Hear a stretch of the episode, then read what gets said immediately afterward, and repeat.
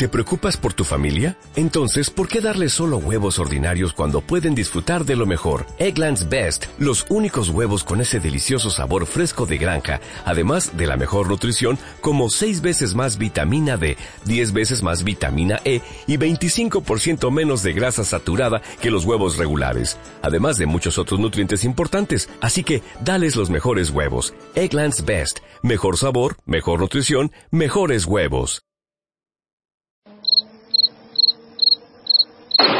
Go to the finish line, keep pushing, go to the line, keep pushing, go to the line. Avanti, Fer, avanti! I'm pushing, I'm pushing, don't worry. Don't worry, I'm pushing like a hell. Keep pushing, bellissimo, keep pushing, eh? keep pushing, continua a spingere, fantastico direi, fantastico. Hey guys, this is ridiculous.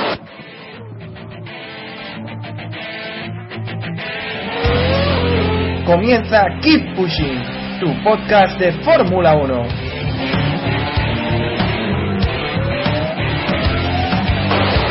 Fucking, fucking Raikkonen. What a fucking idiot.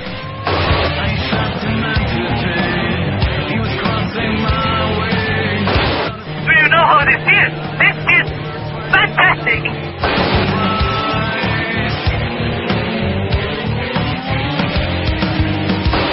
Oh, it's brilliant, guys. Great job. Great job, all of you.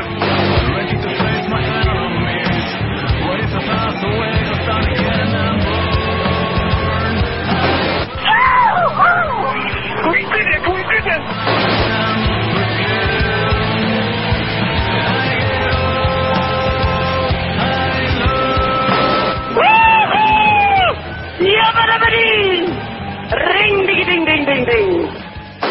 Bienvenido, estás escuchando Keep Pushing en este programa número 91 en el que vamos a, analizar la actualidad previa al Gran Premio de Hungría.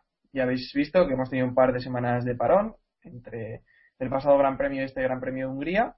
Y nada, vamos a ver qué, qué nos depara este Gran Premio antes de que empiecen pues, los entrenamientos libres, clasificación y carrera. Tenemos hoy el equipo sin, sin acento gallego. No tenemos con nosotros ni a Jacobo ni a Diego, pero sí que está David Sánchez de Castro, ¿Qué tal? Buenas noches, días, tardes a todos.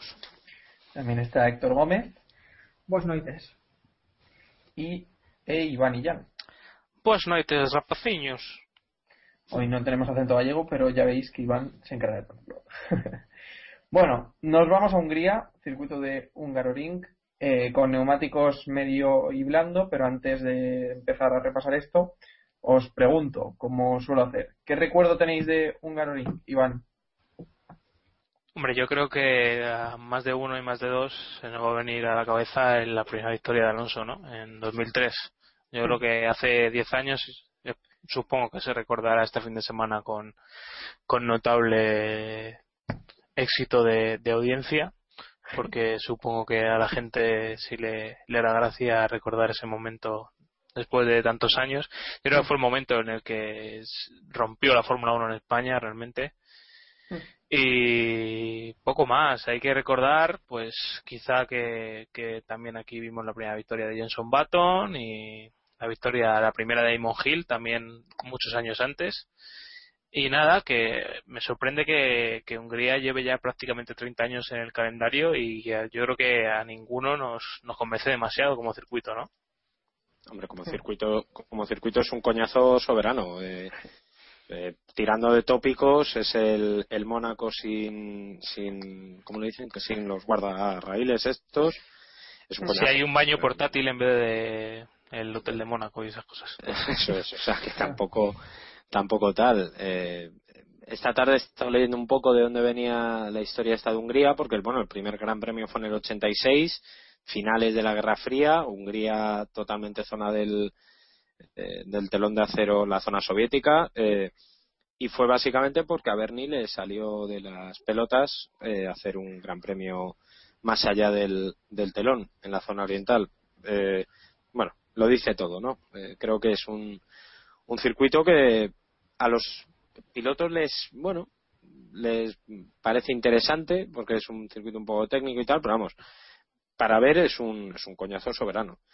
Y yo como recuerdo me quedo con, lo comentaba antes Iván, la victoria de Jenson Button, que supuso también el único podio de Pedro de la Rosa, cuando sustituyó a, a Juan Pablo Montoya, supuestamente lesionado eh, jugando al tenis, cuando luego en realidad se supo que, tal y como se sospechaba, se había dado una piña eh, compitiendo en motocross, vamos, compitiendo, probando con la motillo, haciendo su normal con la moto y se cayó. Eh, vamos a hacer. Y se, se rompió una clavícula, creo recordar. Así que me quedo con aquella carrera más que nada porque no vamos a ver a Pedro en, en el podio. Eh, o sea que. La caída de, de Montoya jugando a tenis, ¿eh? Sí, sí, sí, sí. sí. Sí, que luego a, a De La Rosa se le ha escapado en alguna entrevista. Lo de la moto. Años más tarde. No, yo, yo lo que recuerdo de aquella carrera fue la. Bueno, aparte también de, de la salida que hizo Alonso y las primeras vueltas estas que fueron de las que se recordaron durante años y años, una de las mejores, uno de los mejores tipos de carrera de la historia. También la mirada de Jenson Button cuando ganó, que, que tenía cara de muy verdad, loco, que es verdad, los sí, ojos sí. medio salidos. Y también fue aquí la primera victoria de, y única de Kovalainen, aparte de Alonso, Button y de. Pues nada, a ver si, a ver si este, a ver si este fin de semana también hay primera victoria de, no sé, pongamos Grosjean o, o ¿Te imaginas? No creo, no creo, pero bueno, yo lo dejo caer aquí, que a lo mejor es un Ojo, ostracazo. el año que viene, ¿no? el, el año Ojo. pasado, el año pasado no quedó segundo Grosjean en Hungría. Pues ahora me vas a memoria, equivocando, ¿eh? eh Te lo digo ahora mismo. suena, me suena que... La victoria fue para Hamilton y el segundo, sí señor, buena memoria. No, Uy, uy, al No. palo. No, no, no, no, fue Kimi. vale, vale. Fue Vale. tercero. Tercero Grosjean. Grosjean. Salió bien. segundo. No, pero estuvo ahí. Estuvo ahí. Estaba ahí. Sí, sí. Sí, sí, sí. Estuvo arriba. Estuvo Sí, sí, arriba. Que como decía, ganó Hamilton con el McLaren. Dudo que repita este fin de semana un McLaren, ¿no? Mercedes quizás, pero McLaren. No se espera. Han ganado cinco de las últimas seis en, en Hungría. Así que, pero bueno, yo creo que este año se va a romper la racha, ¿no? Que Sí, Hungría es, creo que es el único circuito con Austin, ¿no? En el que no ha ganado Vettel. No sé si el estadista es. ya me puede decir algo. El estadístico. ¿eh? Estadístico, nada. ¿No? Sí, se supone que, que es la, creo que sí, que es la única que le queda para este y Hungría y Austin, claro. Vale. Pues ahí queda el dato. Bueno, repasado los recuerdos, eh, el mío pues es el fácil, el que había dicho Iván también. La victoria, la primera victoria de Alonso. Nadie se Bueno. acuerda de 2007, entonces. Refrescanos la memoria. 2007, ahí va. Hombre, Bueno, 2007 estaba ahí fue... muy bien, ¿eh? La de la, 2007 la- el inicio de, bueno, Bueno, al inicio. Ah, bueno, bueno, la el que el vaso. bueno, fue, sí. A sí, ver, bueno, la, el carrera en sí, la carrera en sí no tuvo mucho, pero fue el sábado más que nada, todo aquello, Alonso comiéndose una manzana, creo que estaba con, Sí, con Denis. sí. Sí, sí. Estuvo La de, la de, sí, sí, sí, la de, eh, no es que me tocaba a mí salir, no es que te tocaba a ti, no es que la vuelta la doy yo, tal, sí, sí. En la clasificación. Muy A mí se me, había, sí. se me había olvidado eso. Sí, cierto. Estaba yo ahora revisando y este fin de semana, bueno, este fin de semana, este jueves cumpleaños Nelson Piquet, por recordar cosas así. Buen dato. Que nos hemos quedado como Como- hablaba de 2000. Como dato está ahí, y esta la tiro, y la tiro sin mirar estadísticas eh, o stats F1, el viernes los cumple Emilio de Villota. Sí, sí, también estaba por aquí. Y Bueno. había otro mítico que cumplía este miércoles, yo no me acuerdo. Monteiro, ¿puede ser? Sí, Monteiro. Sí. Justo, ¿Ves? Ya justo. te digo yo. Si es que los he estado mirando esta mañana. Ya te digo yo. que- yo me pillas a mí Claro. consultándolo ahora mismo, o sea que. Claro, Mandarles bueno. un WhatsApp, ¿no? claro, claro, claro, claro. Por supuesto. Bueno, que en pilotos en activo, el que más victorias tiene en Hungría es Hamilton, con tres. Segundo está Button, con dos. Y curiosamente, Alonso y Raikkonen solo tienen una. en- aquí en Hungría. Weber también una. Curiosamente, me parece curioso que Alonso solo tenga una, por ejemplo, aquí en Hungría. O sea, Sí, solo sí, tiene sí. la que logró en 2003. Realmente, eh, el Gran Premio de Hungría, a ver, porque, joder, fue la primera victoria de Alonso y tal, pero es que no se le da bien. En general. No, tal, pero no, mm, no es uno de sus mejores circuitos, o sea que evidentemente fue el que ganó y, y, bueno, pues se le recuerda por eso, pero pero no es de los mejores circuitos que, que se le Hombre, es que la carrera... Sí, perdón, Iván. Sí. No, iba a decir que es un circuito que falta mucho agarre de alta carga aerodinámica y ya sabemos los- que los coches de Alonso estos últimos años no, no han presumido de eso precisamente. No, quiero decir que en realidad la carrera de 2003 fue un tostón. Eh, que- ¿La carrera de?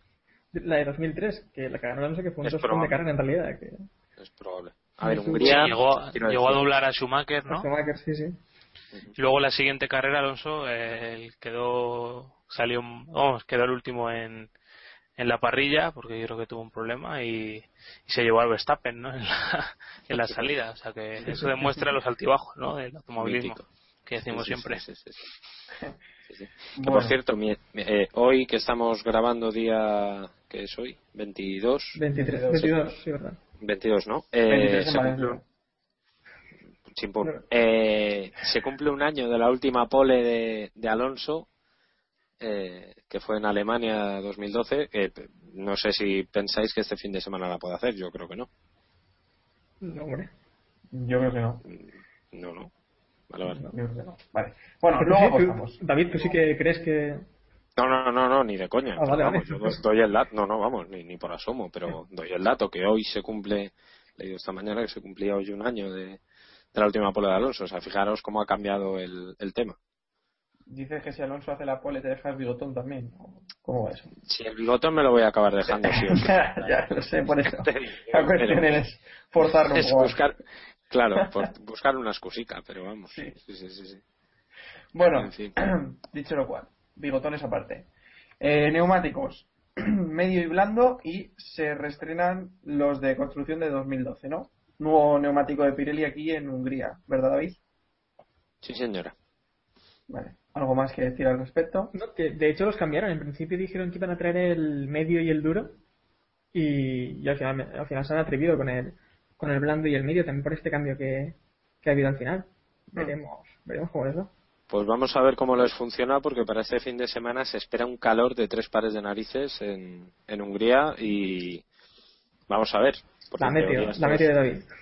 No, coño, no. Esto luego luego lo, lo avanzarás tú, pero eh, me refiero que lo, para a la hora de los neumáticos va a ser muy importante ver el comportamiento, sobre todo con esta este regreso a la construcción de 2012 y, y a ver cómo, cómo va. Hmm. Pues veremos luego qué nos dice Héctor en cuanto al, al No, tiempo. no miro nada, pero así que lo de David. No, vale. como siempre, ¿no? Sí, claro, el nivel habitual. Oye, es la meteo de Héctor, Fia Turing, eh, Sánchez de Castro. Eh, sí, sí, sí, sí. Como siempre, Héctor no ha mirado nada y ahora se meterá rápidamente en f1.com. y- No, hombre, no. Que va, ¿no? Que va, va. buscar una web de referencia, tutiempo.es o algo de eso. ¿eh? Claro, claro. Bueno, prosigamos. Eh, DRS en la recta principal y tras la primera curva. Es decir, en dos zonas prácticamente, y sin el prácticamente, en dos zonas consecutivas. Y si no me confundo, con dos puntos de. No, te equivocas. Un Activación, dos- Un- sí, claro, eso sí. Vale. no me has dejado acabar, entonces. eh, he rectificado sobre. sobre- sí, solo hay un punto de detección que es en, en la curva 14, antes de la curva, curva 14. Y pues lo dicho, activación en recta de meta y tras la curva 1. Pero no sé si le veis algo de sentido a la segunda activación. Que es No, la verdad es que no lo he entendido. Es medio curva, sí. Y es que es muy, muy corto. No sé. No lo Sí. entiendo. Es, por poner un segundo punto, pero. Hombre, lo podían haber puesto entre la curva 3 y 4, ¿no? Sería más razonable, un poco más larga la Sí, zona. pero hombre, como tampoco hay mucha frenada luego allí, no sé. Imagino que querían una frenada un poco más pronunciada como la, la de la segunda curva. Pero Mm. es un poco raro. Un tanto extraño, no sabemos. Bueno, la FIA, los canteros, lo de siempre. Bueno, eh, proseguimos con la meteo de Héctor. Ahora sí, te hemos dado unos segundos para que buscaras la información del tiempo, así que. Pues estoy entrando ahora mismo, pero bueno, ya lo ha dicho David, ¿no? De temperatura, sol y veo que unos 34 grados, incluso 36 el, el domingo. Así que la máxima temperatura para el domingo. Será O sea, que los, que los neumáticos Pirelli van a deshacerse. Del viernes al domingo 3 grados más, de momento. Se espera, así que no creo que tampoco que haya problemas con los, con los neumáticos. Sí, vamos, que va a hacer mucho Es calor. que tampoco, Hungría tampoco es un circuito de curvas rápidas, que es lo que más afecta al neumático, entonces tampoco creo que... Hombre, que pero sí que hay algunas frenadas ahí importantes, ¿no? Bueno, Bueno, algo hay, ¿no? bueno, A ver, digámoslo en serio. Hungría es un coñazo. O sea, quiero decir, no es, de lo- no es de los primeros que habría que eliminar del, del mundial, pero. eh, en fin. Oye, pues yo voy a romper un, un neumático Pirelli en favor de Hungría. A mí no me disgusta Hungría. Rómpelo, pero vamos. eh, es, de los irre- es de los irrelevantes. Ya verás que. Claro, claro.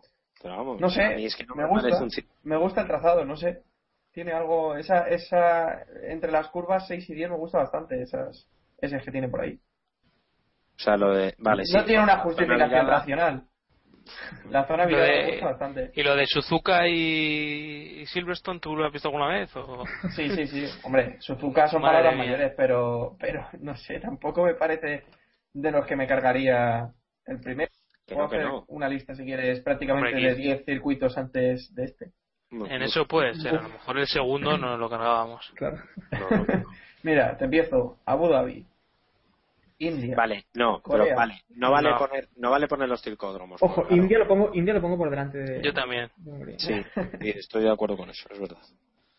No, Pero bueno, tiene, tiene algún desnivel, alguna curvatura que no está mal. Hungría y. Y tiene Todo sobre todo pero- el beneficio de la duda, que Hungría ya no lo tiene. No, no, no, hablo de, hablo de Hungría. alguna, Ah, bueno. Que tiene alguna curva ciega, así un poco bien, pero la verdad es que tampoco tiene mucho más. Bueno. Yo es de los que me cargaría. Que ojo, que estamos gafándolo y ya verás cómo este fin de semana vemos Carrerón. el carrerón. Sí, sí, sí. Eh, Pues sí, sí. Ya pasó el año pasado con Valencia y tal. O sea que. El, el lunes que viene hablaremos del carrerón de Hungría y todos os subiréis a, a- Ojalá. a carro, sí. a carro. Sí, sí. todos romperéis un neumático No, a ver, pasó, pasó en 2006 y ¿cuándo más llovió? En 2010 también, ¿no? Llovió y tuvimos también una, Pero es que este una fin buena de semana carrera. no, pero este fin de semana no va a llover. Ya, Sí, pero es bueno, cuando llueve hay carrerones. No, sí, sí, Bueno, sí. veremos. Sí. Bueno, sí, también de- influirá eso, ¿eh? Eh, Fue aquí, ¿no? Hungría 2006, donde tuvimos ese carrerón con lluvia. También. Sí, y con Sí, ruedas volando. Y... Sí, bueno, tuvo un poquito de Sí, todo. las míticas.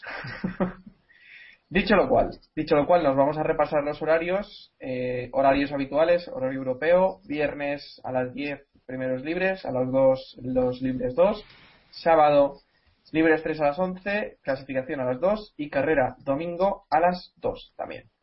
O sea, esto no cambia.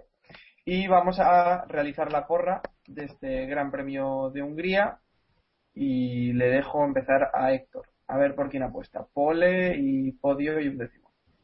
Pues es que dudo de los, de los lotos, pero va, voy a apostar por Vettel primero, no me lo juego, con los Mercedes eh, Hamilton segundo y Robert tercero. Y el undécimo, pues el de siempre, Pérez. Vale. ¿Y la pole? Ah, pues para, para Hamilton. Venga. Vale. Hamilton pole. Eh, Iván, Yo no tengo la más remota idea, como siempre. Entonces vamos a tirar por Vettel. Eh, segundo Kimi, tercero Alonso. Y un décimo vamos a darle a Jenson Button. Y la pole, eh, venga, Rosberg. vale. Señor David Sánchez de Castro, Pues voy a utilizar una táctica muy similar a, a la del señor Illán. Eh, va a ser victoria de, de Sebastián Vettel y va a romper el. eh, bueno, va a poner una muesca en un circuito donde no, no lo tenía. Segundo, Mark Webber. Eh, ¿Mm?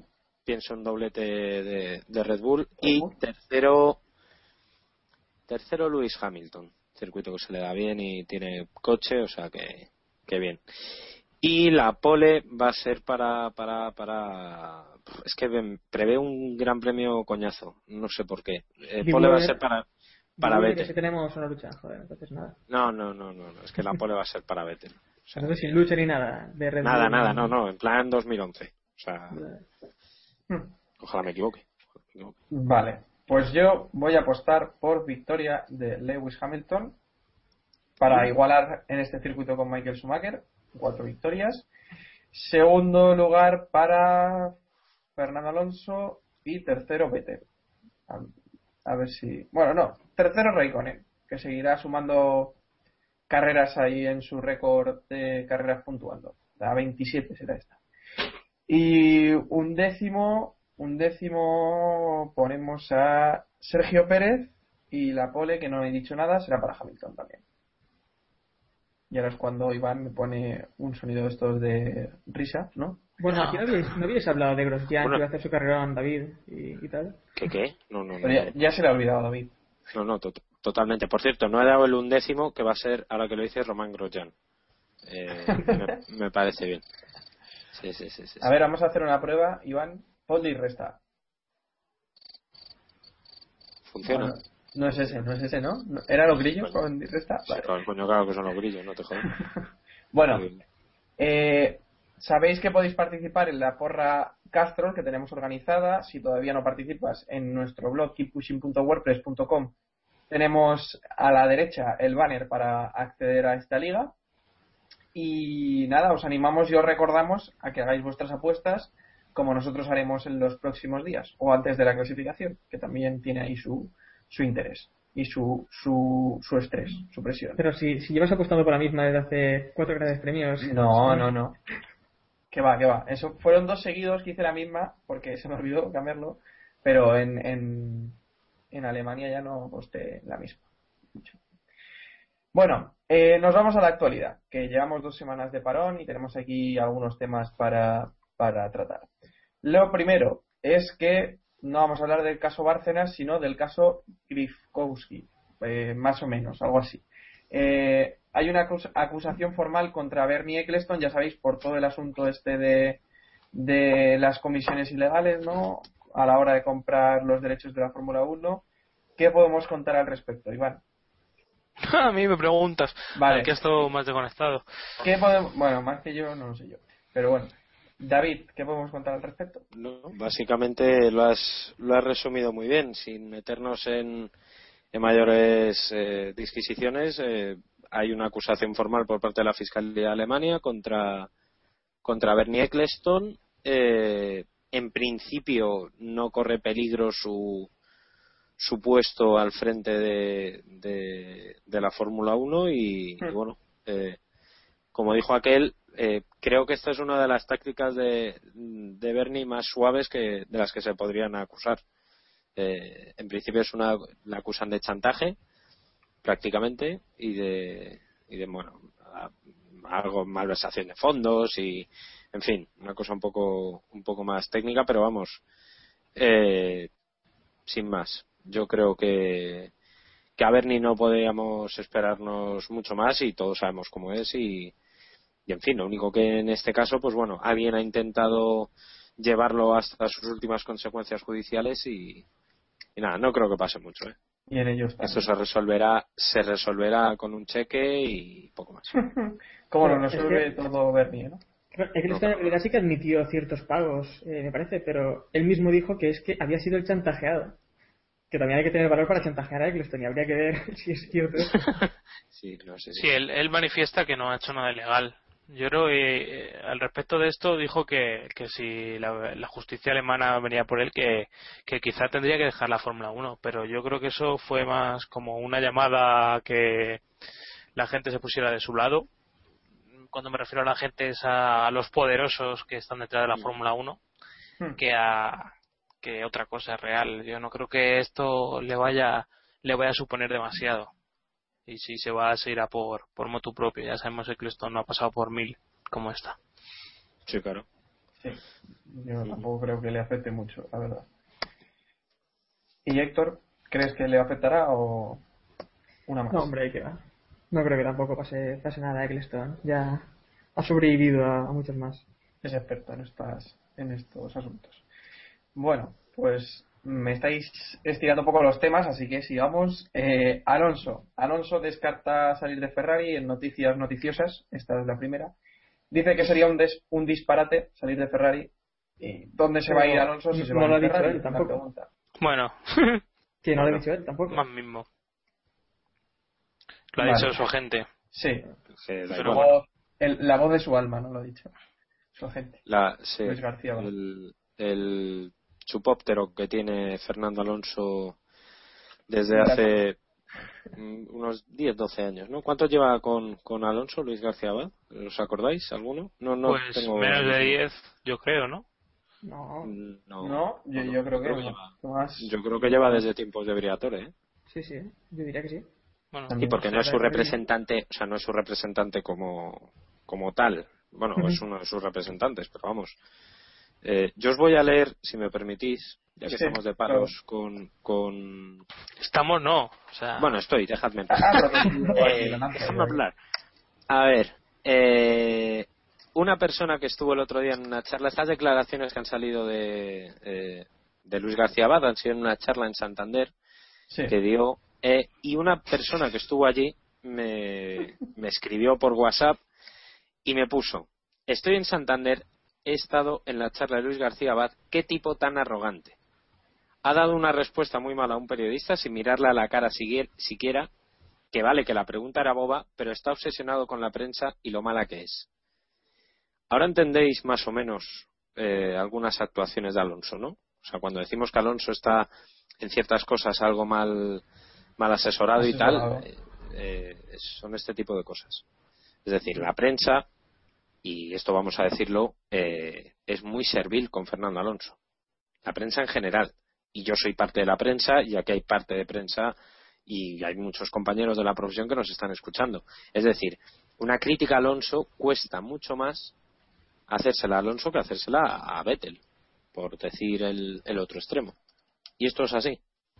Sí. Pese a lo cual, hay un grupo reducido, creo yo, que, que siempre están con el cuchillo entre los dientes esperando a que Alonso se equivoque o a que Alonso eh, salga de tono, en fin, para darle un, un palito. Pero en términos generales, los grandes medios eh, están al servicio de Fernando Alonso y no se le va a criticar y, y esto es así. A mí lo, lo que más me ha extrañado del tema Sí. este, del comentario de, de Luis García Abad el otro día, eh, es que parecía darle demasiada importancia realidad a todos los patrocinadores, simplemente.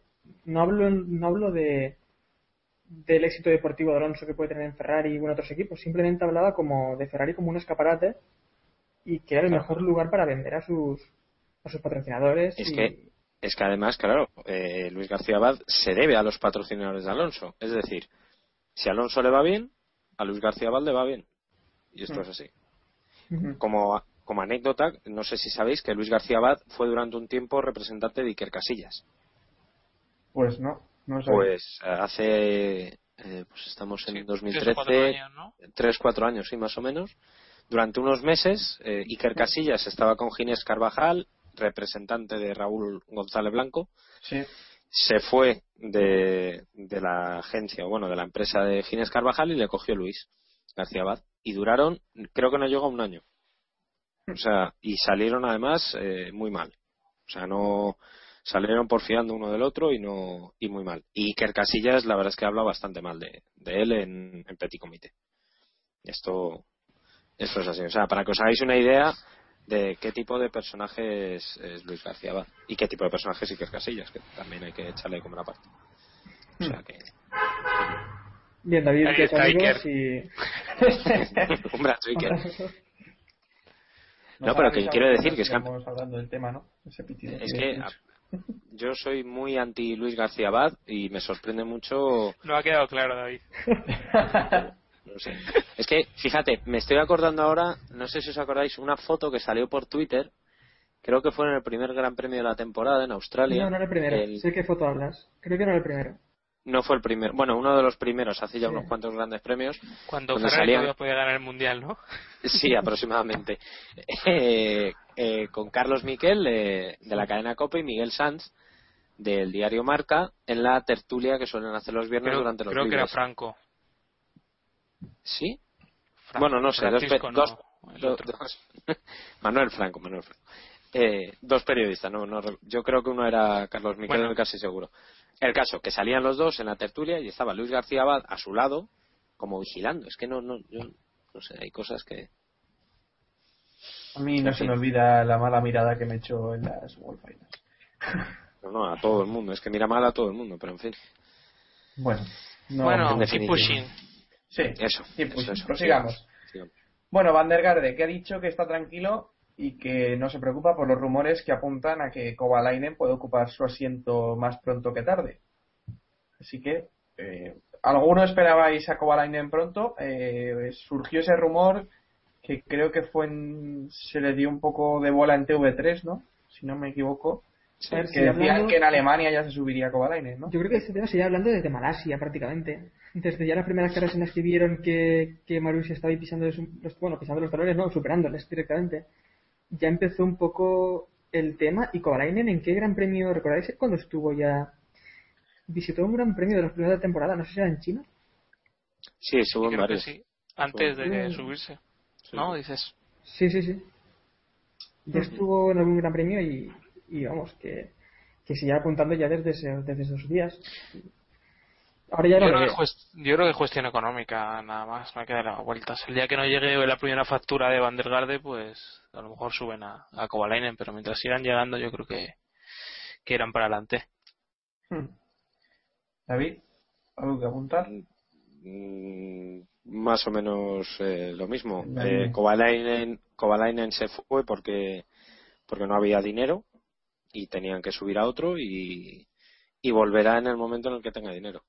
Porque de aquí a Roma, eh, Kovalainen parece o a priori debería ser mejor piloto que, que Van der Garde. En los libres que se montó me parece que estaban los en tiempos muy similares al de al de Pic y incluso superándole quiero recordar no no tengo los tiempos encima en los últimos libres en los que se montó pero vamos Mm. está claro que Kovalainen merece un puesto en la en la Fórmula 1 no es que sea la releche pero no lo va a hacer peor que Van der Garde esto es así Seamos serios. Van der Garde se ha recordado por su frase de lo que tenía entre las piernas y ya está. Van der, Van der Grande correcto Van der Sí, sí, Grande, sí. sí. Van der Grande. Sí, sí, sí, sí. Bueno. Pues prosigamos. Eh, este tema, por favor, sí que tenemos que hablarlo con calma. Kobayashi. Mito. eh, se subió, Mito. Se subió el domingo, ¿no? A un monoplaza Ferrari en una exhibición en Moscú El F60. y, Sí. bueno, al F60 y eh, hizo un masa, ¿no? Acabó contra el muro. No, no, fue un Hombre, genio. por alusiones, tenemos aquí a gran parte del club de fans de, Ko- de Kobayashi, compuesto por dos personas, que son David y Héctor. hola Eh, adelante. El Eh, fundador. Héctor Héctor el por favor fundador es Héctor. Eh, bueno, yo quería ver desde hace ya muchos años a Kobayashi en un, montado en un Ferrari, en un monoplaza Ferrari, y lo vimos y nos sorprendió, ¿no? no, sí. Sin sorprendernos, sí. Hombre, también hay que decir que la, que la pista estaba mojada y él comentó claro. que había un bache y, y se le fue se le fue el monoplaza y no pudo ya. no, empie- no, no, no le- bueno Pero bueno, hemos Está visto todo poniendo la también. venda, A ver, está también fue venda. Maldonado tuvo también un accidente en seco, luego quién fue Buemi atropelló a una Bueno, persona que y, bueno, y quieres en Ferrari. en la Claro, es que me, me comparas a unos con Kobayashi, macho. Bueno, lo de Buemi, vale, pero bueno, hombre, Maldonado. lo de, lo de Buemi en realidad fue un tío que se tiró encima prácticamente de él. Sí, Sí, bueno, eso no es justi- justificable, pero lo de lo de Kobayashi, pues No, a ver, eso. Es verdad, es verdad que, que sí que estaba la pista mojada, vamos, el, el suelo mojado, que, que tal, pero hay que ser muy genio, pero genio con J de eh, hacer tu primer eh, tu primera aparición pública después de estas pequeñas vueltas que dio en Fiorano, no sé qué carajo hizo en Fiorano con el con el Ferrari, es de ser muy genio estamparlo. Porque es que destrozó el coche. O sea, absolutamente genial. De hecho, yo al principio pensaba que era coña. O sea, yo cuando, cuando lo leí el, el domingo, además no estaba, no estaba en Madrid y tal, lo vi por Twitter y tal, veo, tal, Kobayashi que se ha estrellado con el Ferrari y tal, y digo, no, no puede ser. O sea, no puede ser. Y efectivamente lo hizo. Y me parece de ser absolutamente genial. Eh, también hay que recordar que en las 24 horas de Le Mans eh, la preparó. Eh, ¿Te acuerdas, Héctor? Ujú. Eh, Bueno, por allí la prepararon varios, ¿eh? que también estaba la pista como estaba. Eh, No, bueno, sí, también. Pero, pero vamos, a mí me parece anecdótico y, y genial. Y lo mejor de todo es que justo después, evidentemente, en estas típicas entrevistas en las webs y tal, dijo que él quiere volver a la Fórmula 1 y que está preparado. Pues, en fin, chico, si para tres momentos que te vamos a ver, dos es estrellado, pues El nuevo muro de los campeones, vamos a bautizarlo ya. es verdad. El nuevo mundo de los campeones. Sí, sí, Para sí. cuando se corra en Rusia, ¿no? Aunque no sea en Moscú. Yo tengo eh, dos cosas que decir. Es sobre todo para resaltar el, sentido del espectáculo de Ferrari que me ha sorprendido muchísimo. El vídeo que han subido que dice que espectáculo de Kobayashi en Moscú, que incluye imágenes La del accidente Sí, sí. bastante bien. Y el detalle para, para Kaspersky, el, su patrocinador, es de origen ruso y yo creo que es el que ha organizado el evento, o por lo menos Sí. el que lo ha comentado, le han dado el morro estrellado de, de- de Ferrari. Y ha dicho el hombre, dice que es un gran regalo porque es una pieza construida en Italia y retocada por un japonés. Y es impresionante la, la foto. ¿no? La foto podéis verla en, en la Sí, web en de el, Ferrari Twitter, en el Twitter de Ferrari lo estoy viendo ahora mismo. que está el morro destrozado, pero se ve el logo perfecto del patrocinador. ¿Es verdad? O sea, Sí, sí, está hecho a propósito. es que- parece que está hecho a posta, ¿eh? claro, si no lo hubiéramos comentado, si Kobayashi no se contra el muro, esto no lo comentamos. Ni hablamos de Kaspersky, ni hablamos de nadie. Yo si hubiera estado Pasaimos, hubiera fichado por Ferrari, esto lo hubiera visto un poco Lo sospechoso. mejor, lo mejor es la cara de Kobayashi todo feliz, en plan, bueno, la liado parda, pero, pero mira, aquí todos contentos y. En fin. No, ahora. Sí, sí. ahora- Ko- Kobayashi y Ricciardo no les quitan la sonrisa, ¿eh? No, no, es verdad, por lo menos son gente gente que se lo toma se lo toma con humor, joder. Sí, Eso sí. iba a hacer un comentario, pero bueno, ahora. Que. No, no. Ahora en serio, ahora en serio. Eh, Kobayashi 1 en, en, en pruebas, o sea, accidentes en pruebas 1, Massa 0. Si hacemos No, la cuenta en sí. carreras, está desde luego muy en favor de Massa, pero por ahora, ¿no? Para ver, ¿dónde se reparten los puntos? Que es lo importante. ¿Qué? ¿Dónde se reparten los puntos? Que es lo importante. El domingo. carreras. Ah, no. No, no sabía. Bueno, dicho lo cual, eh, Kobayashi después de esto, si tenía pocas opciones de entrar en Ferrari, ahora tiene menos, ¿no? Hombre, no creo que esto en realidad importe mucho. ¿No? ¿Tú crees que no? No lo creo, no. Tiene, Bueno, tiene es- el doble de opciones que antes. Antes tenía cero y ahora tiene eh, dos por cero. Pero cero. entre dos, ¿no? Pero entre Correcto, no, no, no, no. En fin. Que el, el club de fans de Kobayashi, formado por dos personas, está, está feliz, ¿no? Después de su actuación. Genial, absolutamente genial. El Sorrido ya ha dicho que le va a dar tres puntos a Ferrari por, por sentir el espectáculo. O sea que, sí, sí, sí. Había que darle diez. No, Se está hablando de Ferrari, se está hablando de Kobayashi. La, la no, y de. Kaspersky, que ves, al final, si, si sale todo bien. Está todo pensado. Que aprenda Briatore cómo se apañan los estrellamientos. Todo. Sí, sí. Bueno. Eh, pues sigamos, sigamos pues. Eh, test de jóvenes pilotos que se disputó la pasada semana en, en el circuito de Silverstone. Eh, tuvimos allí a Carlos Sainz Jr. y a Dani Juncadella que dejaron el pabellón bastante bien, ¿no? Bastante bien Carlos Sainz eh, con Toro Rosso y con Red Bull. Y Juncadella que tuvo algún problemilla ahí con el Williams, pero que luego le permitieron una tarde, ¿no? Para poder rodar lo que no había rodado en la mañana. Bueno, ¿qué conclusiones podemos sacar de este test de jóvenes pilotos? Y si es ninguna, pues ninguna. Héctor. Ninguna. Vale. No, básicamente es que tampoco podemos sacar muchas conclusiones de, unos- de este tipo de test que no sabemos cómo rodaban ni. Simplemente que, bueno, ellos y, y parece que todos, que siempre es lo que se vende también, están muy contentos y, y todo ha salido muy bien y todo muy bonito, pero ah, deberíamos saber qué es lo que realmente piensan los equipos y, y cómo realmente están hechas estas pruebas. Pero claro, sin saber esto no podemos sacar conclusiones. Hmm. La pregunta de la semana era ¿dónde está Rosco, David? Eh, bueno, ahora, ahora que lo dices, eh, vamos a comentarlo. El sentido del espectáculo de, de, de- de Lotus eh, hizo que crearan el hashtag para estos test Where is Roscoe, ¿dónde está Roscoe? Sí. para putear de manera directa a Luis a Mercedes, porque Mercedes, como todo el mundo recuerda, estaba vetado para estos test. Entonces, pues para meter el dedito en el ojo, eh, crearon el hashtag y de hecho lo pusieron en, los- en el monoplaza, en el, en el Lotus, pusieron Sí, sí, sí. una pegatina con unos vinilos de, de Where is Roscoe, tal. Bueno, pues Y con, Hamilton. con una imagen de Rosco.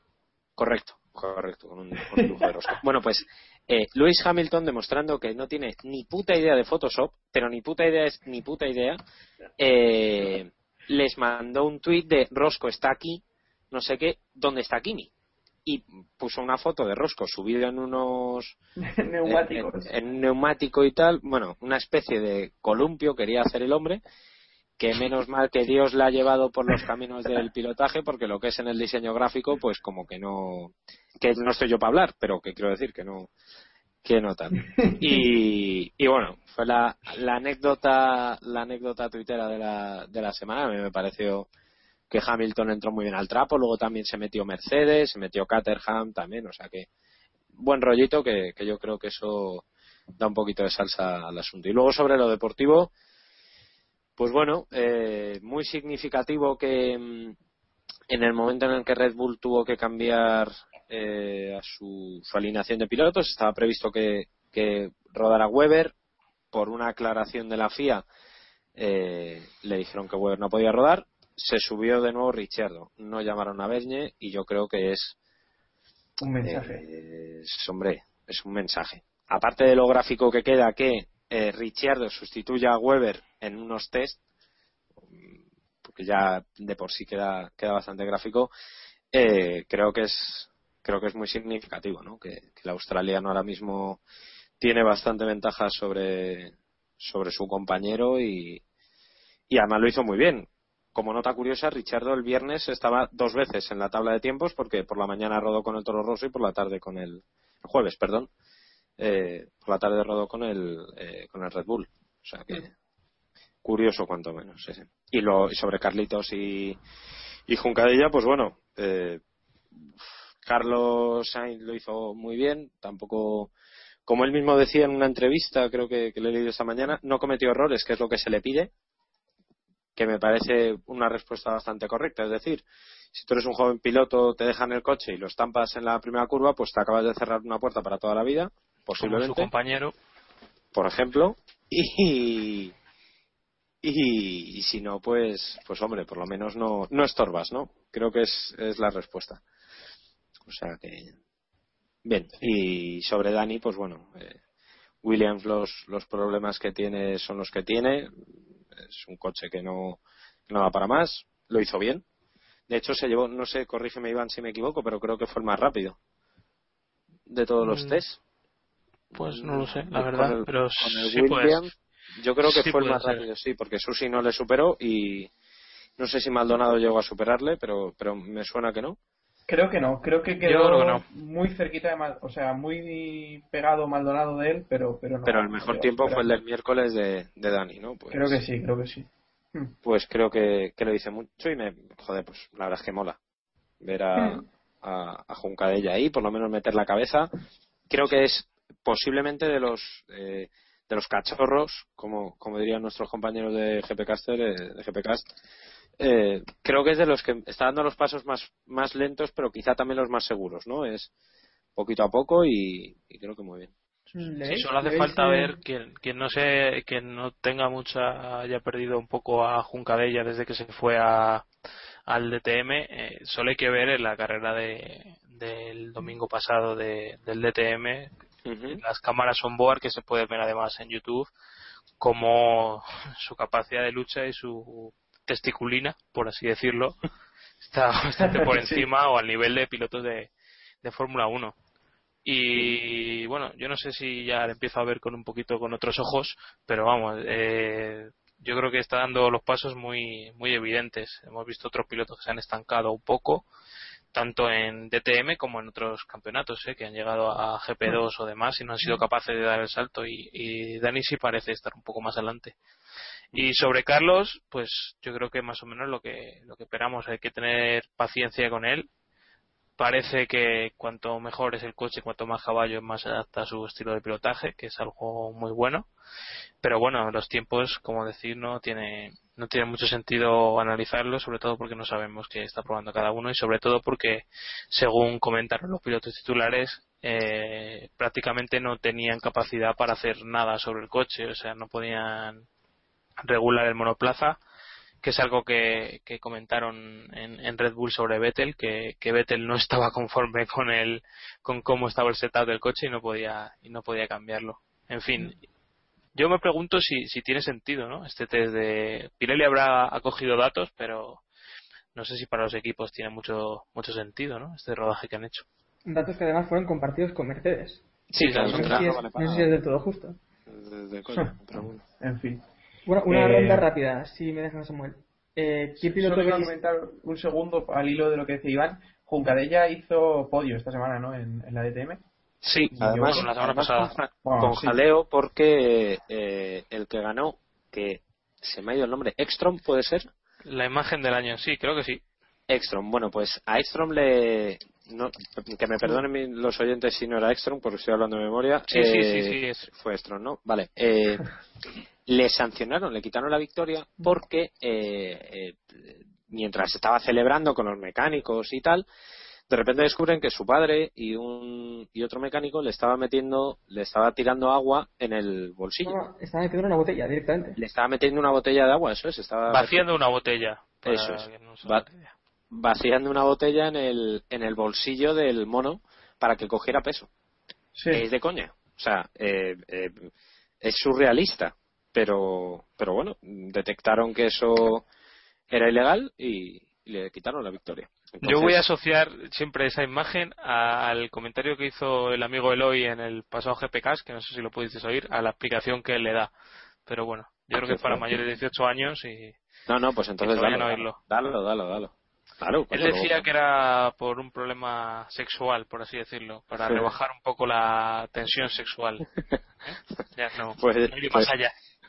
Vale, queda bastante claro. Pero, que me parece muy curioso porque no sé si, si sabéis, eh, lo hablaba un día con, con, el, con nuestro amigo Vicente Vila, que en el, en el karting es muy habitual que los mecánicos o los comisarios incluso le den piedras del suelo, de las de, de la gravilla, que le den piedras y las metan en el mono de los chavales. De sobre todo cuando son muy pequeñitos, que el peso es más variable, entre comillas, o sea, se puede jugar un poquito más con eso, y muchas veces lo hacen. O sea, es, es muy común, de hecho, hacerlo, incluso en las, en las motos y tal, también, también lo suelen hacer, y ha habido casos de, de que el chaval se quita el mono y de repente empiecen a salir hay una cantera de piedras.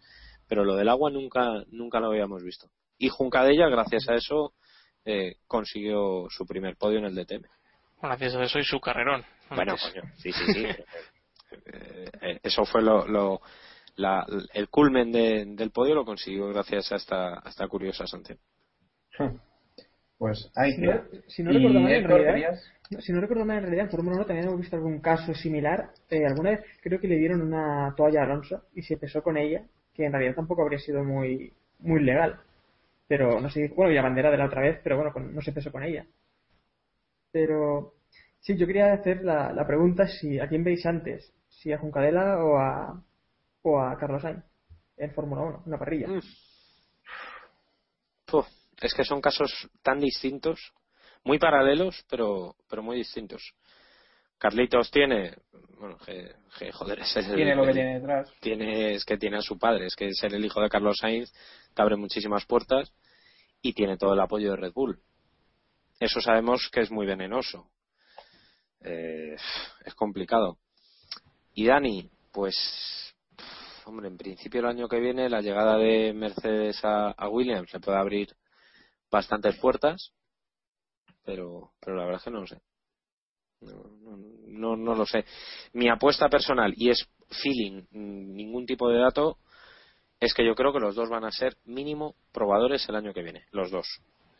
En, en Toro Rosso, me imagino, Carlos, y, y en Williams o en Mercedes, eh, Dani. Pero esto es feeling. No, Hmm, Que no hay nada seguro. claro. Iván, Hmm. Eh, yo creo que por timing debería llegar antes Dani, evidentemente. Creo que está más formado. Creo que Carlos necesita un par de años al menos y demostrar más. Eh, yo creo que está haciendo un buen papel. Es debutante y demás, pero yo creo que si quieres ser un elegido tienes que, que llegar con más autoridad. Pero bueno, está a tiempo, es jovencísimo. Y, y sobre quién va a llegar antes, que es lo que habéis preguntado y no esto, eh, es que yo creo que, que Carlos va a llegar prácticamente seguro y Dani está en la duda. Yo creo que Dani sí que el año que viene va a tener un rol, no sé hasta qué punto, en Williams y veremos a ver si eso va más, si a lo mejor lo de Mercedes dura cuatro días y en los kazajos se les acaba el dinero para invertir y no meten un duro más en Williams. Veremos a ver, pero bueno, yo creo que al menos muchas más oportunidades de las que tenía a principio del año pasado, yo creo que tiene a principio de este incluso. ¿Y no veis posible la opción de que el año que viene Carlos pueda entrar como sustituto de Richardo si este se fuera a, a Red Bull? Es que una cosa, de todo Rosso se van a cargar a los dos, eso fijo. Es que, es que esa es la duda. ¿Vosotros creéis que se van a cargar a los dos? Sí, sí. Es decir, pongamos, a ver, a- a- ya hagámonos una perola mental. Fichan a Kimi, ¿vale? Que puede ser. De hecho, han confirmado que están entre Kimi y Richardo. Vale, me parece perfecto. ¿Te cargas a los dos de Toro Rosso? Pese a Yo eso, creo que no. ¿sabes? Es que esa es la duda. O sea, la clave está aquí. El que mueve, el... manda cojones. El que mueve la manija es Kimi.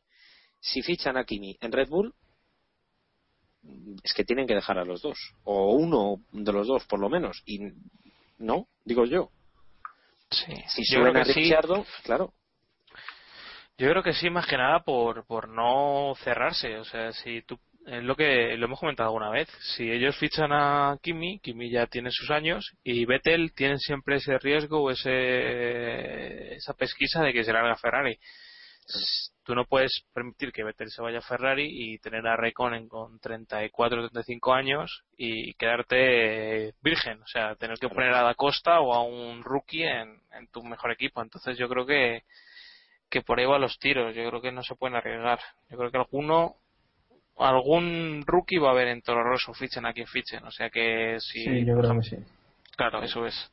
Pero intuyo que será la costa, evidentemente. En Si principio, otro Claro, que otro al que le falta todavía eh, andar con piso Pues, firme sí. por la World Series, porque parece que los chicos de. McLaren están están bastante mejor. Y si no me equivoco, tiene tres años más que, que Sainz. Creo que tiene 21 y se tiene 18. Sí. Mm. El problema De que yo tenía... Da Costa, perdón Héctor, eh, Da Costa ya ha ejercido de probador este año. Eh, ha sustituido a Buemi en, en los grandes premios en los que coincidían con el con el mundial de de, turis- de perdón de resistencia y en principio es el que está más metido del- entre Da Costa y Sainz insisto es el que está más metido en la en la Fórmula 1 pero Sí, lo de Bomi es un rol, es un rol, ¿no? Un poco como el de Fisichella y Jenny y demás, más para el show es. que para otra cosa. Eso es, eso es, eso es. O sea, que tampoco sabemos muy bien en qué, pues, cuál es su situación real dentro de la estructura gigantesca de, de Red Bull. Pero, Hmm. pero. A mí, Bueno, a mí lo que me preocupa es que en otras ocasiones ya apostaron por gente tan joven como, como Sainz. Claro. entró por cerca de esa edad, de unos meses más, y, y Alguersuari también eh, Sí, tenía pero el caso de 18 años Alguersuari- y el- yo creo que no van a volver a cometer el error Alguersuari. Creo. Hmm. Mm, Insisto, puro feeling. No creo que vuelvan a, a subir a un chaval que no se ha subido, que no ha hecho un kilómetro en Fórmula 1. Es que de hecho ahora mismo ya Da Costa y, y Sainz ya tienen más kilómetros que Alguersuari cuando Alguersuari debutó en Fórmula 1. O sea, eh, sería Sí, raro. que está claro que, Pero que es difícil que vuelvan a, a subir a no alguien creo, sin no creo experiencia que. y- Claro. Pero esto nos llevaría a la conclusión de que bien, eh, por ejemplo, Carlos podría subir el año que viene, porque ya tiene algo de experiencia. Bueno, que son todo puras especulaciones. Hombre, poder claro. pueden hacer lo que quieran porque también a los Suárez Claro. saltó un par de Claro. un par de compañeros. Pero es que sería preferible que, que se sentara un poco más en otras competiciones y que diera el salto, como ha dicho antes Iván, creo que ha sido dentro de dos Sí. años y sería perfecto. Yo creo que el rol de el rol de su padre sí que va sí que va a ser importante ahí. ¿eh? Yo creo que solo hay que comparar a los dos padres de los dos episodios que estamos hablando para para ver cómo está la cosa. Es que además, eh, y, mm, hay una cosa que está muy clara. Carlos Sainz, padre, eh, digamos que le, le lleva de la mano, pero no le empuja, ¿vale? Y entendamos muy bien la expresión. Carlos Sainz es el primero que, evidentemente, por la experiencia que tiene, por todas sus vivencias, por todo lo que sabe de la estructura Red Bull, que le ha patrocinado en, en, en el Dakar en los últimos tiempos, eh, sabe cómo tiene que sujetar a Carlos Hijo para que no se crea el mejor, que no lo es. Que yo creo firmemente que acabará siendo campeón del mundo y lo he dicho muchas veces. Creo firmemente que Carlos Sainz Hijo acabará siendo, si no campeón del mundo, candidato a ganar el título de campeón del mundo de aquí a seis años o siete años. Pero antes tiene que dar muchos pasos. Y es el, yo creo que es Carlos Sainz padre el que le está sujetando y le está diciendo, eh, Tú cuando te bajes del coche, que es lo que hizo el otro día, por ejemplo, tú cuando te bajes del coche le vas dando la mano uno a uno a todos tus mecánicos porque te han dado la oportunidad de subirte a un Fórmula 1, no al revés. No eres la estrella y no eres el mejor, ni eres el piloto que, ma- que puntuó más joven, ni... No, no, tú eres un chavalín al que han subido a un Fórmula 1, le tienes que dar las gracias a toda esta gente que está aquí sufriendo y haciéndote, haciéndote, dándote esta oportunidad. Que eso es quizá la, la falta que tenía, por ejemplo, al Gersuari que, citábamos antes. O sea que estoy muy en la línea de lo que decía Samu, que el rol de, de Sainz padre es, es vital, vamos, para, para esto. Pero vamos, yo eso de dentro de 6 o 7 años es que no me atrevo a decirlo nunca en Fórmula 1 porque da tantos giros y yo no diría que... O sea, esto es feeling, esto es por, por el camino lógico que puede pasar, evidentemente puede no pasar. Yo creo que lo puede hacer. Yo es que... Y que quizá, creo que es- quizá, por, y, y acabo, eh, por cuestiones mediáticas, y todo lo hemos visto, y quizá haría falta que estuviera él hoy, eh, Sainz es el que más cerca está de ser ese presunto heredero de Fernando Alonso. ¿Sí o no? eh, ¿A qué te refieres? ¿De heredero de...? por- Eh, mediáticamente, es decir, Mediáticamente en España te refieres por todo lo que Mediáticamente de... sí, en España. mediáticamente En no te lo España. discuto. Sí. A ese nivel Sí, sí. pues ya está. Pues ya está. Es Ay, que solamente no tenéis sé. que ver las líneas dedicadas al test de Carlito Sainz y Sí, las no. líneas dedicadas al test de, de Dani De Juncal. Juncadella, sí. A ese nivel, Claro. sin ninguna duda.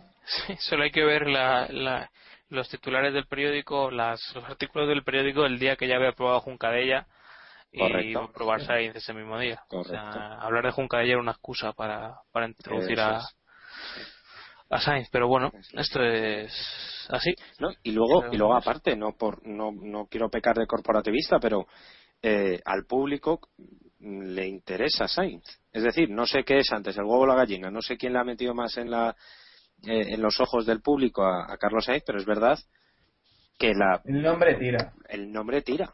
Es que es, es evidente, Eso. es el hijo de Carlos Sainz, joder, que es el tío que metió los coches en, el, en la tele de este país. Esto es así, o sea. Hmm. Y, y evidentemente es importante. Sí, sí. Pues, bueno. Eh, creo que hemos que hablado Dentro, bastante- dentro de 6 o 7 años yo no me atrevo a decir ni que estará aquí Red Bull. Joder, ya, hostia. pero- Hombre, pues yo creo que Red Bull tiene dinero de sobra para estar 5, 20. Sí, pero en el momento en, que- en el que les interese y piensen que otra competición y... bueno, también... se Pero me ¿qué ocurre otra ahí esta, ¿no? competición van a tener? No, están, están en todas ya, ¿no? Sí, también. no, no nos queda nada. Son lo- los que no van a estar son los, los rusos de Sauber, eso ya te lo digo yo. Sauber, para mismo. asegurarlo, sí. Sí, sí. Cuéntanos, eh, Bueno. ¿cómo ha sido lo de, lo de Sauber, este, eh, Iván? Que te veo puesto en el tema. Sí, puestísimo. Eh, en teoría han llegado a un acuerdo con varias, varios inversores rusos, ¿no? Eh, para que metan pasta en la escudería. De momento la pasta no va a llegar hasta final de agosto, pero ya parece que, que se quiere encargar a, a Monisha al frente del equipo y meter a alguien de, de su cuerda. En teoría Peter Sauer no quiere que, que se meta tanta mano al equipo, por lo menos tan, tan pronto pero bueno, esto ya sabemos, si te vendes te vendes, vendes parte de tus acciones, acabas con motor Mercedes, como les ha pasado a otros. Y al respecto, ¿está cobrando ya eh, Hulkenberg? Creo que no, ¿no? Había había por ahí una noticia, ¿no? Héctor, de hace unos días, no sé si las hemos comentado. En... Eh, bueno, él mismo dijo que antes de los inversores rusos ya se dijo que no, que no cobraba, pero después de esto no he escuchado nada más. Él rompe su contrato y actualmente se supone que no, que, que si no firma nada nuevo no, no debería estar cobrando nada. en esta historia de, de los inversores rusos hay un chaval de 18 años que se llama Sergei Sirotkin, si no me equivoco, Sí. que está en la cuerda de, de estos inversores para, para debutar en Fórmula 1, ¿no? En De hecho, los próximos años. De hecho, en el, en el comunicado en el que se informaba de este, de este acuerdo, decían que Sirotkin eh, el año que viene tendrá rol de algún tipo en, en el equipo de Fórmula 1, o la intención es que tenga, tenga un rol de, en el equipo. Será eh, piloto de desarrollo, como lo quieran llamar, pero que va a estar en el equipo, o por lo menos va a vestir el traje de Sauber. Hay que tener en cuenta que el año que viene ya no hay test de jóvenes pilotos, o sea que de algún modo estos chicos tendrán que rodar, si, o sea, nadie puede llegar a un acuerdo para para ese rol, sino que si quieren estar en pista van a tener que estar en grandes premios o en sesiones de pretemporada o en- entre temporada normal. Vale. Bueno, pues si os parece, cerramos el asunto de jóvenes pilotos y nos vamos al último asunto que tenemos hoy, que es que Pat Simons se marcha de Marusia y se va a Williams, sustituyendo a Mike Collan, o sea, el de las fotocopias, para entendernos. Bueno, Pat Simons, eterno eterno de los equipos, porque vamos, se mueve más que que, hacer una comparación ¿Qué con los precios? Eh, no sé. Eh, bueno, pues, Bueno, Pat Simons, el eh, voy, mítico- voy pensando algo. Voy pensando Eh, algo. mítico eh, coautor de, por decirlo de alguna forma, ¿no? Coautor, lo podemos decir, Sí. de, de la el estrellaran el señor Piquet en, en Singapur para que ganara Fernando Alonso, Singapur 2008. Sí. Eh, bueno, pues, pues se va a Williams. No sé, Iván, por alusiones casi, eh, ¿qué te parece? Hombre, yo, yo creo que Simons eh, tiene un buen currículum, pero up, veremos a ver. A mí me, me gusta de cara al año que viene, ¿no? Que, que parece que se parte de cero y, y puede haber una oportunidad de que dé con la tecla. Pero uf, me parece que hay demasiadas cosas por engrasar para que salgan todas bien, ¿no? Claro. Eso a mí me da esa sensación. Lo que es curioso es que además eh, eh, Mike Oakland deja el equipo de manera inmediata. Que yo eso sí que me, me sorprendió. O sea, no. se- Hombre, se- se le han dado muchos justificados o, o no. Pero bueno, si es que se le ha, se le ha achacado ese, esa pérdida de rendimiento del equipo este año, eh, mucho más de lo que se le achacó el aumento de rendimiento el año pasado. O sea que, Sí, al fin, poco- no sé. Es un poco complicado, pero no sé. Yo lo importante es que hagan una estructura con, con la gente que, que tenga que ser, pero que bueno, que tengan un poco de estabilidad, porque si no es imposible progresar. Eso se está viendo en muchos equipos que, que van de lado a lado, van cambiando de gente. El propio Sauber que acabamos de hablar ahora eh, ha cambiado de director técnico prácticamente tres veces este año. eh. Matt Morris, no sé si lo hemos comentado aquí, se va se va a McLaren, así que bueno, es una época de cambios, ¿no? Fórmula 1. Una cosa, Iván, eh, ¿Kuglan en cuándo llegó? ¿Tuvo que ver ya en el desarrollo del, del monoplaza 2012? Eh, creo que sí. Creo que sí. Eh, creo que llegó cuando echaron a San Michael. Vale, O vale. sea, estamos hablando de De 2011. 2011, sí. finales. Mediados de 2011, sí. Sí, sí. Sí, no, Pero algo, algo- algo tuvo que ver. Eso, eso evidentemente. No, sé si mucho o en poco, pero octubre de 2011. Sustituyendo a, Mike, a San Michael, sí. justo. Pero es que entonces no sé cuánto tuvo que ver en el, en el monoplaza de 2012. Hombre, algo. Hombre, era director técnico del equipo. Eh, sí, bueno, evidentemente no, no, no tendría toda la responsabilidad, pero sí que tendría mano, ¿no? No sé. Hombre, Bueno. ahí dicen que el, que el bueno es Somerville, el, el aerodinámica, pero bueno, también ahora, eso se decía el año pasado, este año dirán que es el malo. El problema es que en 2011, bueno, eh, ya ve, sería que el problema podía ser el motor, eh, Cosworth, pero es que lo de este año es ya Preocupante. muy, muy preocupante. No, no, es que, tiene, temporada, es que yo. Williams tiene un, tiene un hierro. Es que no. Vale que no está en manos de los mejores pilotos posibles, pero. Pero joder. No, y además, el día que vas bien te la cagas en los cambios de neumáticos y demás. Claro, bueno, claro, se, claro. junta, Claro. se junta todo. Es que hay No, gente que ahí no quiere ganar, joder. Luego esa es otra. luego esa es otra. Sí. Bueno, esa es, era- esa es otra. Alguien no quiere ganar, pero Mal- Maldonado ha dicho estos días que quiere quedarse en Williams. Sí, pues. Ay. Eso es que Pues empieza a, a lo mejor ver. era, a lo mejor era Kuglan el que no quería ganar. Claro, claro, eso decía yo. Empieza a ver eh, que puede quedarse sin sitio y pues ahora hay que intentar pues quedar bien y, encontrar un hueco. O mantenerse donde. Cosas que pasan. Bueno, eh, este era el último tema que teníamos para hoy, así que vamos a ir cerrando, que ya llevamos una horita y pico de programa. Os recordamos que podéis contactar con nosotros a través de twitter.com barra kppodcast y en facebook.com barra keeppushingf1, que nos tenéis en nuestro blog que es keeppushing.wordpress.com, donde nos podéis dejar algún comentario y nos podéis enviar también comentarios a través de keeppushingf1 Esas son las formas de contactar con nosotros. Y para escucharnos nos podéis escuchar en iBox y en iTunes. Ambos tienen, eh, bueno, iTunes es para iOS y iBox tiene aplicación para, para Android, así que lo podéis descargar a vuestro móvil para oírnos en cualquier momento, sin ningún problema. Es importante que durante estos días reventéis la cuenta de Twitter de Jacobo. Sí, por favor. Todo tipo Sí, de sí, comentarios diciendo que le hemos puesto a parir y demás. Sí, sí, sí, sí. Vidal Pascual, con V. ¿Vale? Viral Pascual no, Viral Pascual no. Viral es lo que queremos hacer. bueno, que podéis podéis ahí escribirle y pedirle explicaciones de por qué no ha, no ha estado hoy en este programa. Y A putearle, si- putearle. Sea, a Eso es saco. lo que buscamos. Entre Scratch a Jacobo. Yo lo veo como hashtag. Vale. Scratch eh, keep pushing o algo así. Nos parece, nos parece bien. Bueno, Hemos eh, dicho mil, mil hashtags, eh, viral Pascual, Scratch Jacobo, Scratch viral Pascual, Jacobo. el que queráis, el que queráis. Bueno, David, Héctor, Iván, nos escuchamos la próxima semana. que repasaremos este Gran Premio de Hungría. A ver si lo hemos gafado como debíamos y, y sale una buena carrera. Eh, esperemos, Bueno, chicos, esperemos. Muchas gracias. Efectivamente. Lo dicho, que muchas gracias por escucharnos y recordad, keep pushing al máximo. Adiós. Adiós. Ala,